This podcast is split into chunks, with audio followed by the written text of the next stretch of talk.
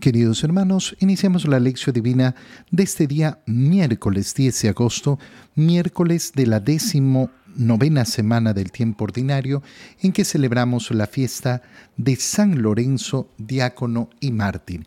Por la señal de la Santa Cruz de nuestros enemigos, líbranos, Señor Dios nuestro, en el nombre del Padre y del Hijo y del Espíritu Santo. Amén.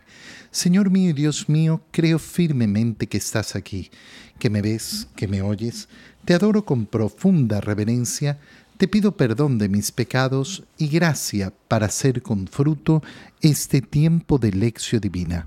Madre mía Inmaculada, San José, mi Padre y Señor, Ángel de mi guarda, interceded por mí. En la primera lectura de este día, de este día miércoles, en que celebramos esta fiesta de San Lorenzo, leemos las lecturas particulares de esta fiesta. En la primera lectura leemos la segunda carta a los Corintios capítulo 9 versículos 6 al 10. Hermanos, recuerden que el que poco siembra, cosecha poco, y el que mucho siembra, cosecha mucho. Cada cual dé lo que su corazón le diga, y no de mala gana ni por compromiso, pues Dios ama al que da con alegría, y poderoso es Dios para colmarlos de toda clase de favores, a fin de que, teniendo siempre todo lo necesario, puedan participar generosamente en toda obra buena. Como dice la Escritura, repartió a manos llenas a los pobres, su justicia permanece eternamente.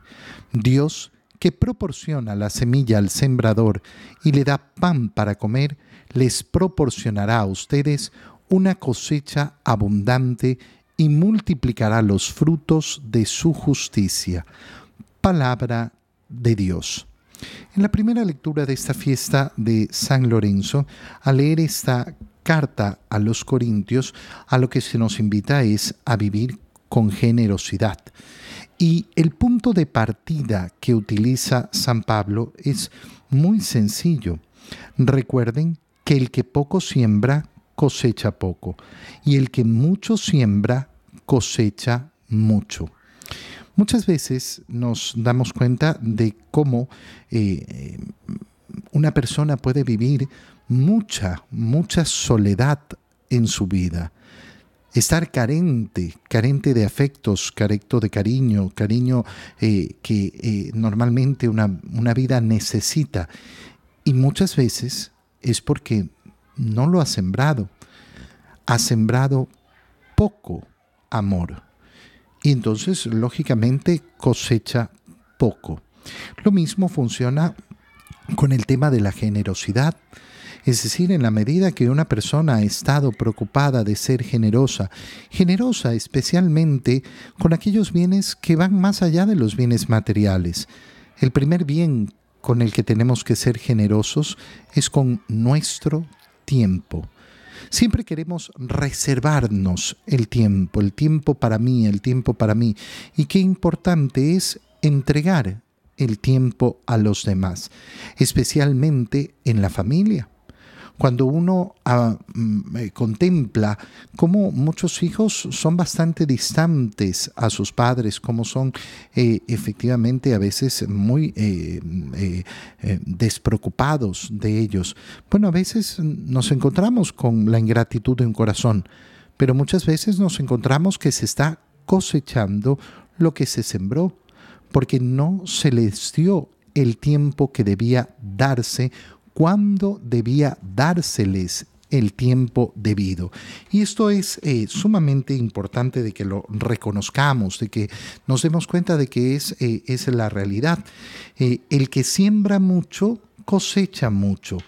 Cada cual, por tanto, nos dice San Pablo, de lo que su corazón le diga. De lo que su corazón le diga. Mira que palabra tan bonita y tan importante. Eh, cuando yo doy eh, alguna charla mm, prebautismal eh, o explicando los sacramentos, siempre tengo que explicar, oigan, el sacramento no tiene un costo, no tiene un costo. ¿Qué acostumbra el cristiano? a ser generoso, a, dar, a dar una caridad, a dar una donación. Eh, ¿Y cuánto es la donación? No, no, eso es la relación tuya con el Señor. Qué importante es desmarcarnos del cumplir con la norma, cumplir con la obligación, el cumplimiento. No, abrir el corazón, abrir el corazón a la generosidad y contemplar esa relación con el Señor. ¿Por qué doy? ¿Por qué doy tanto? Bueno, doy porque yo respondo hacia el Señor. Fíjate cómo podemos eh, vivir la generosidad de maneras tan, tan rutinarias, ¿no? A veces simplemente con la propina que nos toca dar. Bueno, que esta persona me ayudó en el supermercado a cargar las compras, que esta persona me cuidó el, el carro, que el mesero que me atendió. Y yo soy generoso con la propina que le doy. No le des tanto, se van a mal acostumbrar. Así viven muchas personas. Así viven muchas personas en, un tacañismo, siempre, siempre con ese corazón tacaño. Oye, puedo, puedo dar, doy. Si puedo, doy. Pero yo no respondo ni a esa persona, ni al que me dice que no le dé, ni a, ni a nadie en este mundo. Yo abro mi corazón. ¿Por qué? Porque siempre estoy atento a la mirada de Dios que está sobre mí. Es decir, la generosidad nace ahí donde hay una verdadera y profunda relación con Dios. Ahí donde yo sé que es Dios el que me mira.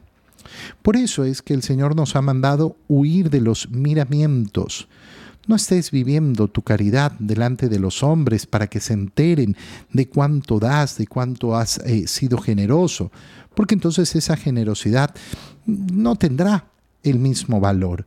En cambio, preocúpate de qué? De que tu mano derecha no conozca lo que hace tu mano izquierda. Mantén en secreto, en secreto. Yo por eso siempre me he negado eh, a todo tipo de caridad donde se manifiesta esa caridad.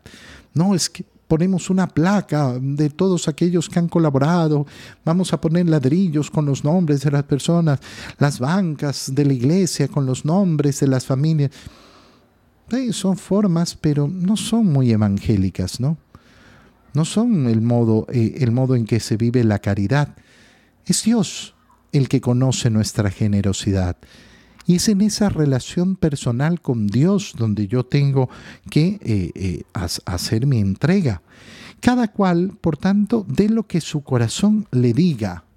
¿Y cómo tiene que hacerlo? No de mala gana, ni por compromiso. ¿Por qué? Porque Dios ama al que da con alegría. Dios ama al que da con alegría. Aquel que en cambio solo quiere cumplir delante de los demás, ah, ya me están pidiendo de nuevo, ay, ya mm, no sé qué, no sé cuál. No, mejor no dar absolutamente nada entonces, porque no le está sirviendo a mi corazón. No le sirve a mi corazón una entrega así Poderoso es Dios para colmarlos de toda clase de favores. Y efectivamente, si algo queda claro en la historia de la Iglesia, es cómo se multiplica cada acto de generosidad en una generosidad gigantesca de parte de Dios. Nosotros damos un poquito y siempre es una multiplicación y una multiplicación y una multiplicación de aquello que damos siempre. Esto lo podemos observar a lo largo de toda la historia de la iglesia. No tiene misterio. ¿Por qué? Porque generosamente el Señor abre, abre el corazón. Repartió a manos llenas a los pobres, su justicia permanece eternamente. Y esto cuando los bienes que repartimos no son bienes materiales, sino que repartimos verdaderamente nuestro tiempo, nuestro compromiso, nuestro amor, nuestro servicio se multiplica infinitamente más. Porque mal haríamos, ¿no? De estar preocupados. Bueno, yo, yo di 10 y el Señor me va a dar 100. ¿Sin qué? Dólares. Eso es lo que quieres. El Señor no, no hace trueque de plata. Mm, yo vivo la generosidad y muchas veces vivo la generosidad justamente desprendiéndome de los bienes materiales, pero no significa que el Señor me va a devolver en ese mismo bien. Yo di 10 dólares, el Señor me va a devolver 100 dólares. No, el Señor te va a devolver con generosidad, pero en los bienes que a Él le interesa que tú tengas, que esos son los verdaderamente importantes. En el Evangelio, leemos el Evangelio de San Juan, capítulo 12, versículos 24 al 26. En aquel tiempo Jesús dijo a sus discípulos, yo les aseguro que si el grano de trigo sembrado en la tierra no muere, queda infecundo, pero si muere, producirá mucho fruto. El que se ama a sí mismo se pierde, el que se aborrece a sí mismo en este mundo se asegura para la vida eterna. El que quiera servirme, que me siga, para que donde yo esté también esté mi servidor.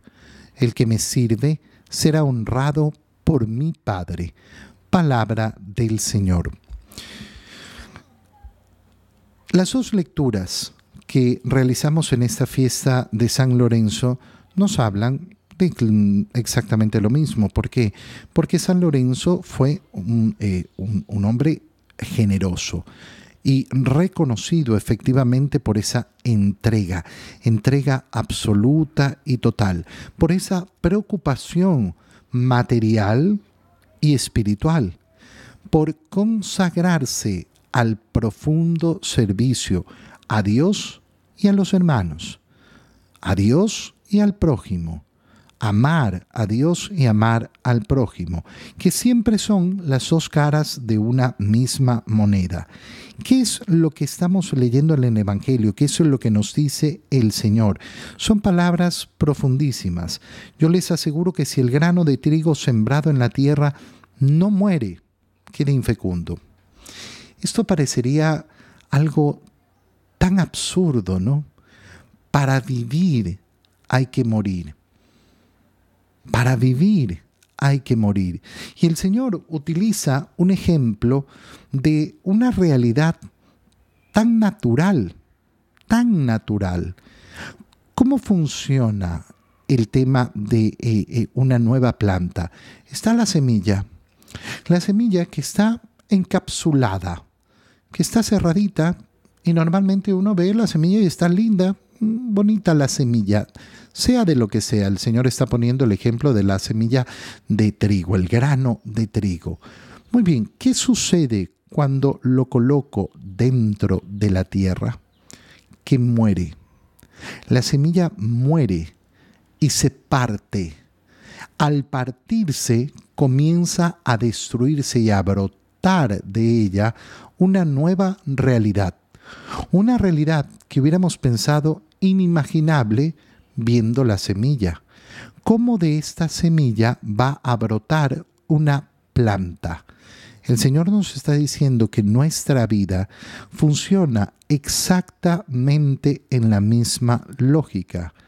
Hay un poema precioso eh, eh, que justamente empieza mostrando esa quietud que tiene la semilla cuando está en el invierno, porque en el invierno estaba sin, eh, eh, sin morir, estaba congelada.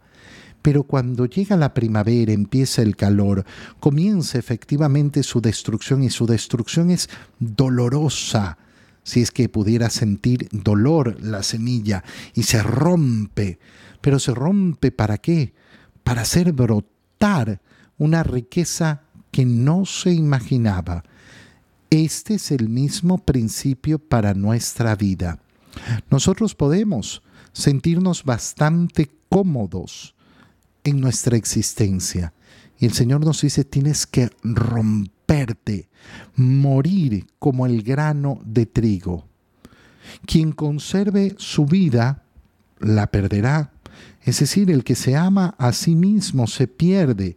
El que se aborrece a sí mismo en este mundo se asegura para la vida eterna este deseo de conservar, que lo podemos ver de maneras tan, tan distintas. Oye, ¿cuántas personas eh, tienen como principal objetivo en su vida conservar la salud? No, no hay que conservar la salud. La salud es lo más importante, es lo más, es lo más importante en esta vida, tener buena salud. Hermano mío, que no te mienta el mundo, que no te engañe el mundo. Lo más importante de este mundo no es la salud. No repitas las pavadas que dice la gente. No repitas las frases que no tienen sentido porque te engañan. Engañan tu mente y engañan tu corazón. Lo más importante en esta vida no es la salud. Y sea con salud o sin salud, me voy a morir. Me voy a morir igual. No es que si yo conservo la salud me aseguro que nunca voy a morir. Eso no va a suceder. Eso no va a suceder nunca. No significa que yo me tengo que ir al otro extremo y entonces descuidar completamente la salud y que me importe un pepino mi salud. No, no, no es, no es la medida. Uno cuidará su salud, pero no se volverá su obsesión principal eh, y su tesoro máximo. Yo en esta vida tengo que sacarme la mugre. Tengo que trabajar, tengo que entregarme, tengo que servir. No, es que yo no puedo porque yo puedo hasta que puedo. Hasta que la prudencia dice que puedo dar, entonces doy. Y siempre doy un pasito más allá, un paso más allá de la prudencia. ¿Cómo quiero salir de este mundo? Salir de este mundo, voy a salir de este mundo. Eso no, no, no, no va a ser distinto. ¿Cómo quiero salir de este mundo? Habiendo entregado todo o habiéndomelo guardado todo. Yo quiero salir habiéndolo dado todo. Y es decir, que quiero salir destrozado quiero salir efectivamente sin haberme guardado. No, es que me guardé los años, me guardé la salud, me guardé la vida. ¿Y para qué? Para salir de este mundo ahorrándome todo. ¿Y de qué me va a servir? ¿De qué me va a servir? ¿A, dónde me voy a llevar mi salud en la muerte? me voy a llevar la salud a la tumba. Qué lindo. Qué lindo, no, no, no tiene sentido. Y por eso las palabras del Señor son tan profundas, son de verdad tan poderosas. El que se aborrece a sí mismo, ese se asegura para la vida eterna, el que no se pone a sí mismo en primer lugar. Y por eso el camino, el camino del Señor es servir al Señor. Y eso significa seguirlo. Bueno, ¿cómo salió Cristo de este mundo? No consideró nada su vida un tesoro. No la consideró un tesoro, la entregó por nosotros. La entregó y la entregó en la cruz. Y uno contempla a Cristo en la cruz y contempla al siervo de Yahvé destrozado. No había en él nada sano. Nada, nada, absolutamente nada sano. Bueno, este es el modo en que Cristo salió del mundo. El que quiere servirme, que me siga. Para que, yo donde, para, para que donde yo esté, también esté mi servidor. ¿Dónde está el Señor? En la gloria del Padre, en la gloria del cielo. Bueno, yo quiero estar allá. Sígueme. ¿Y por dónde tengo que ir? Por la cruz. Por la cruz, ese es el camino. El camino es el de la cruz. Y el que me sirve de esta manera, el que entrega su vida por mí, por amor a mí, el que no se la conserva para sí, ¿qué es lo que va a recibir? Va a ser honrado por el Padre. Honrado por el Padre. Qué precioso y qué profundo. Es el deseo de esa gloria. Te doy gracias, Dios mío, por los buenos propósitos, afectos e inspiraciones que me has comunicado en este tiempo de lección divina. Te pido ayuda para ponerlos por obra. Madre mía Inmaculada, San José, mi Padre y Señor, Ángel de mi guarda, interceded por mí. María, Madre de la Iglesia, ruega por nosotros. Queridos hermanos, que tengan todos un muy feliz día.